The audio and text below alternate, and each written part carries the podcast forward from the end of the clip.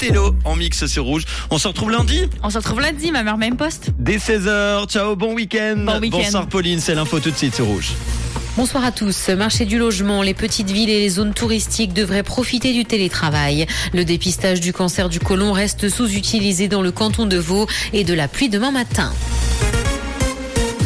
Marché du logement, les petites villes et les zones touristiques devraient profiter du télétravail. Une étude réalisée sur mandat de l'Office fédéral du logement conclut que la généralisation du travail à domicile aura un impact mineur sur l'immobilier. Périphérie et résidences secondaires pourraient cependant être boostées. En tant que ville moins chère et bien desservie, les centres urbains de petite et moyenne taille devraient gagner en popularité. Les zones touristiques pourraient aussi bénéficier du travail à domicile.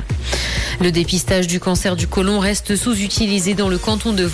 Le programme cantonal lancé en 2015 montre de bons résultats, mais affiche un taux de participation de moins de 50%. Et ce parce que la nature des examens peut rebuter. Entre 2015 et 2020, ce programme a néanmoins permis de déceler 113 cancers colorectaux. Il est d'ailleurs destiné aux résidents vaudois âgés de 50 à 69 ans.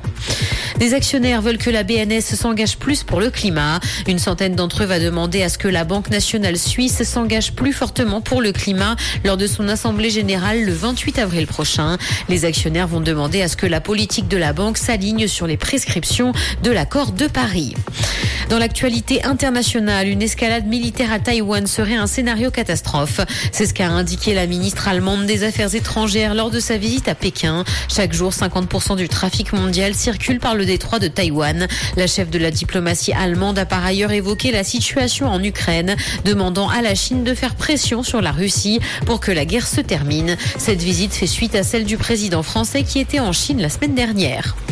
Les enfants français sont largement surexposés aux écrans. Seulement 13,7% des moins de 2 ans n'ont jamais été exposés à un écran dans le pays. C'est ce que montre une étude publiée par Santé publique France. Le temps moyen d'exposition à 2 ans est de 56 minutes et grimpe à 1h20 à 3 ans et demi. L'exposition des plus jeunes aux écrans est mauvaise pour leur santé, mais également pour leur bon développement. L'acteur Jamie Foxx a été hospitalisé suite à une complication médicale. Le comédien se trouverait en observation après un souci survenu en Géorgie où il tourne un nouveau film pour Netflix. Sa famille a cependant précisé qu'il est déjà sur la voie de la guérison. Il serait en mesure de communiquer, ce qui est une très bonne nouvelle. L'incident est survenu en dehors du tournage du long métrage.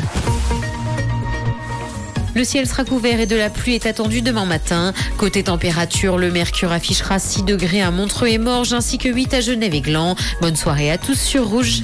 C'était la météo, c'est rouge.